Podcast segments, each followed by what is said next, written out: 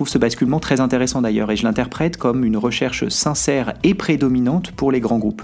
Il s'agit là d'un enjeu majeur et plus aucun acteur ne peut y échapper. Bienvenue à toutes et à tous dans ce nouvel épisode de Tonalité InsurTech, la capsule. Avec ce format, l'idée est de partager avec vous de manière plus régulière mes réactions ou réflexions sur des sujets d'actualité ou des articles parus récemment. Le tout pour mieux appréhender l'innovation à l'œuvre dans l'assurance. Bonne écoute Avant de se plonger ensemble dans le détail des investissements, chiffres à l'appui dans le prochain épisode du podcast, je souhaitais revenir avec vous sur cette année 2023 sous un angle plus qualitatif que quantitatif. Et pour ce faire, je vous propose qu'on revienne sur mes prédictions du début d'année pour voir dans quelle mesure elles se sont avérées vraies ou fausses. Pour rappel, j'avais formulé trois prédictions, comme chaque année. La première concernait l'émergence de la technologie facilitant l'entrée de nouveaux acteurs dans l'assurance. La seconde prévoyait des rachats M&A entre pays européens. La troisième prédiction s'intéressait aux solutions permettant d'améliorer l'efficacité opérationnelle. Si vous souhaitez plus de détails sur chacune d'entre elles, vous pouvez relire l'article dans lequel je l'ai détaillé ou réécouter l'épisode du podcast de janvier 2023 qui leur était consacré. Enfin, et pour faciliter votre écoute de ce débrief, je vais chapitrer le podcast pour que vous puissiez facilement écouter tel ou tel sujet dans l'ordre que vous le souhaitez. Commence donc avec cette première prédiction autour des technologies au service des acteurs adjacents. Évidemment, j'avais en tête les solutions d'assurance embarquées, mais pas que. La thématique embarquée n'est pas nouvelle et fut même l'un des gros sujets de l'année passée déjà. Pour autant, euh, si elle est très discutée sur les réseaux, comme dans les événements InsurTech d'ailleurs, elle reste relativement peu mature et rares sont les acteurs ayant déjà atteint une taille significative. A l'inverse, chaque écosystème local en Europe a son ou ses acteurs sur la thématique. En France, c'est une demi-douzaine de startups qui opèrent sur la thématique de l'assurance embarquée avec des angles sensiblement différents, même si au final l'objectif reste le même, permettre à des acteurs tierces, grâce à la technologie, de devenir distributeurs d'assurance. De ce point de vue-là, l'année fut riche d'ailleurs, car malgré le ralentissement des investissements InsurTech, on a vu quelques grands noms de cette scène embarquée annoncer des tours de financement. Je pense à Cover en Belgique et Epster en Allemagne qui ont annoncé avoir levé respectivement 28 et 10 millions d'euros en juillet 2023. Plus tard dans l'été, c'est la start-up Tuito, basée en République tchèque, qui annonçait une première levée de fonds. L'assurance TPE-PME n'est pas en reste sur la thématique puisqu'à la rentrée, c'est euh, Kena en Angleterre qui a annoncé un tour de site pour développer sa solution d'assurance embarquée sur cette ligne de métier. Enfin, il y a quelques semaines, c'est la start-up française Horus qui annonçait une levée, à l'occasion de laquelle elle détaillait sa roadmap d'assurance embarquée pour accélérer le développement de sa distribution d'assurance TPE-PME. Au-delà de ces enjeux de distribution, et c'était le sens de ma prédiction initiale d'ailleurs, j'anticipais l'émergence d'outils autour du pricing ou plus largement la gestion de la vie des contrats pour permettre à ces acteurs tierces de développer leurs propres équipes d'assurance. Sur la partie pricing, rien de nouveau. Si Accurate a bien annoncé un tour de financement cet été, elle reste focalisée sur les acteurs de l'assurance et nous n'avons pas vu de nouveaux acteurs émerger sur cette partie de la chaîne de valeur. Pour ce qui est de la vie des contrats, en revanche, nous avons vu quelques initiatives intéressantes, notamment en France. Je pense évidemment à Corinthe qui a annoncé son premier tour de financement en avril dernier ou plus récemment OIB Solutions qui se lançait sur le marché. J'ai parlé de la vie des contrats, mais ces solutions devraient plutôt être vues, il me semble, comme des systèmes d'information complets. Ces startups ciblent évidemment les insurtech et les acteurs traditionnels de l'assurance, mais j'imagine que leurs solutions seraient utiles pour tout acteur souhaitant faire leur entrée dans la chaîne de valeur de l'assurance. Reste à voir qui va s'emparer effectivement de ces outils. Dans tous les cas, vous l'aurez compris, cette prédiction s'avère à moitié réalisée grâce à la dynamique de l'assurance embarquée, moins sur les autres sections de la chaîne de valeur. L'opportunité reste donc entière pour les startups qui voudraient surfer sur cette opportunité que constitue l'entrée de nouveaux acteurs dans l'industrie de l'assurance. Affaire à suivre. Ma deuxième prédiction tournait autour de la thématique M&A. Souvenez-vous, le marché de l'investissement avait largement ralenti en fin d'année dernière et on s'attendait tous à ce que cela accélère le rapprochement entre startups ou entre startups et grands groupes. Dans ce contexte, j'anticipais des rapprochements au-delà des marchés locaux entre des acteurs consolidants ou accélérant leur développement international par le rachat de telle ou telle startup. En cette fin d'année, le constat est différent et la vague M&A attendue n'a pas eu lieu, ou pas encore eu lieu. Pensez donc à vous abonner à ce podcast pour suivre toute l'actualité en matière d'innovation et de technologie dans l'assurance, car nous suivrons évidemment les rapprochements à l'œuvre dans l'InsurTech.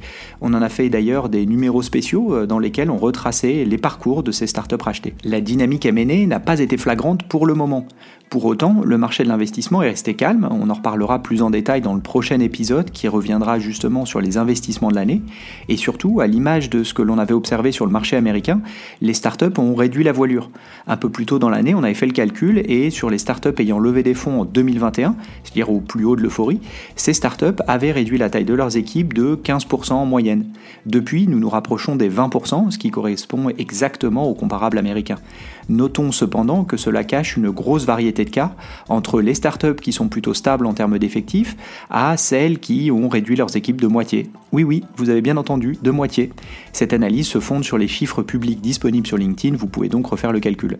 Ces baisses d'effectifs permettent de réduire les coûts et donc de gagner du temps en rendant le moment où la startup aura besoin de fonds additionnels euh, à plus tard. En conséquence, cela réduit la pression pour céder la startup dans le cas où une levée de fonds ne serait pas possible, étant donné le calme des investissements VC. Dans ce contexte, peu de startups ont finalement fait l'objet de sessions. L'idée n'est pas de toutes les lister ici, mais plutôt de s'arrêter sur euh, quelques cas emblématiques, tout en illustrant ma prédiction, le rapprochement euh, internationaux. Car oui, il y en a eu quelques-uns. Ouf, le premier auquel je pense est le rachat de l'anglais Anorak par l'allemand Clark en janvier. Pour rappel, euh, Anorak était positionné sur l'assurance vie et était issu du startup studio d'AXA Camet. Ensuite, c'est l'anglais ByMiles qui a été racheté par son compatriote, l'assureur Direct Line, en avril. À l'approche de l'été, vous vous en souvenez, c'était l'anglais Admiral qui annonçait le rachat du français Luco. Depuis, l'acquisition est tombée à l'eau. Euh, cependant, il est à noter le rachat du portefeuille espagnol de la start-up française par l'acteur espagnol Tuyo en mars et du portefeuille allemand de Luco par l'acteur germanique GetSafe plus récemment. Bref, là encore, vous l'aurez compris, ma prédiction s'avère mitigée, car les volumes de M&A furent finalement faibles comparés à ce que nous pouvions attendre, euh, mais bon nombre des rachats réalisés concernent effectivement des acteurs présents sur ces marchés différents. Enfin, ma dernière prédiction prévoyait l'émergence de nouveaux acteurs s'attaquant aux questions d'efficacité opérationnelle, et c'est probablement celle qui fut la plus réaliste. Commençons déjà par la notion d'efficacité opérationnelle elle-même. En effet, elle est désormais partout et tous les acteurs en place l'évoquent désormais ouvertement dans leur communication publique. Alors qu'il y a encore quelques temps, c'était un sujet dont on parlait en off, euh, je trouve ce basculement très intéressant d'ailleurs et je l'interprète comme une recherche sincère et prédominante pour les grands groupes. Il s'agit là d'un enjeu majeur et plus aucun acteur ne peut y échapper. À ce titre, euh, j'avais trouvé très intéressant un, fil d'infos lu sur News Assurance Pro pendant l'été. Euh, le média couvrait alors les résultats financiers de nombreux acteurs de l'assurance et les titres étaient tous les mêmes tel acteur annonce un chiffre d'affaires en hausse et un résultat en baisse. C'était flagrant et intéressant car euh, les acteurs couvraient des parties différentes de la chaîne de valeur. Et ça me semble d'ailleurs illustrer parfaitement le besoin d'efficacité opérationnelle dont le marché parle désormais systématiquement lorsqu'il s'agit d'évoquer les enjeux à venir. En lien avec cette thématique d'ailleurs, comment ne pas parler de la thématique de l'année, l'intelligence artificielle? En effet, à la suite de la sortie de ChatGPT fin 2022, l'année 2023 a été celle de l'IA et aucun échange sur la technologie ne pouvait échapper à ces sujets d'IA. Et encore moins dans l'assurance, car l'industrie est très souvent classée parmi les premières quand il s'agit d'anticiper celles qui seront les plus impactées par l'IA, que ce soit du point de vue opportunité ou menace. Par ailleurs, et nous l'avons déjà détaillé dans une étude dédiée, plusieurs dizaines d'insurtech en Europe utilisent l'IA au cœur de leur proposition de valeur et en font déjà bénéficier les assureurs avec lesquels ils travaillent. Je me lasse pas de ce chiffre sur le marché espagnol. 50% des sinistres auto sont désormais gérés via des technologies de computer vision. Vous connaissez le principe. En cas d'accident, on prend une photo du véhicule et les algorithmes prémâchent l'analyse pour en sortir une estimation de coût de réparation. 50%, la moitié. Cela devient significatif. Et difficilement discutable comme tendance. D'autant que ce chiffre, rendu public par une start-up du domaine, date un peu désormais, il a été partagé en effet en mars cette année. Enfin, et pour revenir à l'émergence de nouveaux acteurs que j'évoquais dans ma prédiction, il est à noter la bonne dynamique des investissements en seed cette année proches de représenter la moitié de toutes les levées de fonds annoncées, elles sont un peu d'optimisme sur le marché. En effet, c'est dans ce stock de nouveaux acteurs que se situent les futurs succès de l'InsurTech de demain, et en la matière, la France a été particulièrement active, car c'est sur ce marché que le plus grand nombre de jeunes acteurs a fait son entrée. Plus largement, la plupart des investissements en seed, les nouveaux acteurs donc, ont été réalisés sur du B2B, c'est-à-dire de la technologie au service des acteurs en place. On est en plein dans l'efficacité opérationnelle, ou du moins on devrait l'être, car dans un marché difficile en matière de levée de fonds, la valeur ajoutée qu'apporte tel ou tel acteur à, l'industrie dans son ensemble est plus importante que jamais, il me semble. On a déjà parlé des SI modernes dans la première section avec Corinth et OIB Solutions, mais au-delà, je pense à MedSmart qui digitalise les remboursements de santé hors sécu. On est en plein dans l'efficacité opérationnelle. Notons aussi Folium en Espagne ou Coverzen en Italie qui ont développé une solution pour les courtiers et agents. Là, on est encore euh, à nouveau en plein dans la thématique ou comment la technologie fluidifie les opérations quotidiennes.